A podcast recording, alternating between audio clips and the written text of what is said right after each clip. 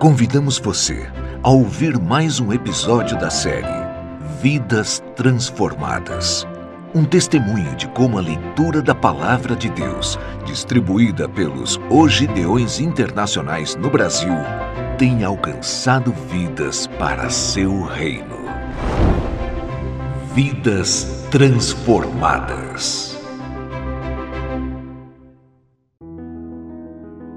Ganhei um Novo Testamento cinza quando estava no primeiro ano do curso de formação de oficiais, CFO, na Academia de Polícia Militar, no ano de 1986. Um colega de curso recebera de alguém e me presenteou com um Novo Testamento. O livrinho ficou dez anos guardado, mas nunca tive vontade de me desfazer dele pelo temor que tinha a Deus.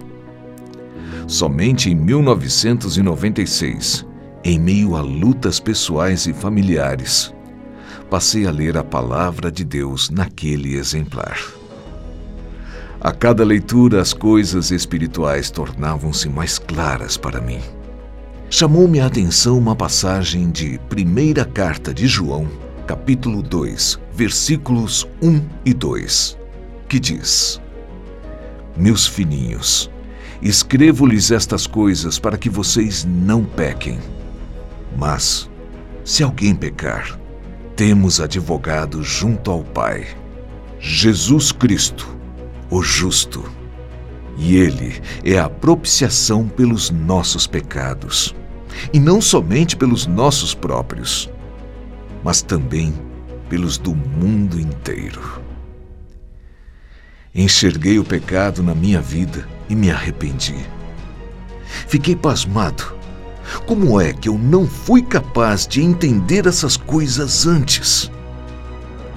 Eu me converti ao Evangelho do Senhor Jesus Cristo. Depois, minha esposa e vários parentes que por nós foram evangelizados. Tive a oportunidade de me tornar um Gideão e minha esposa uma auxiliar no campo Bom Despacho. Deixei o ministério para atuar como pastor auxiliar da Igreja Batista Getsemane.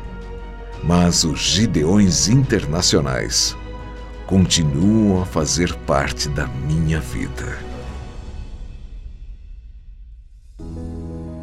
Alex Augusto de Souza, Belo Horizonte, Minas Gerais.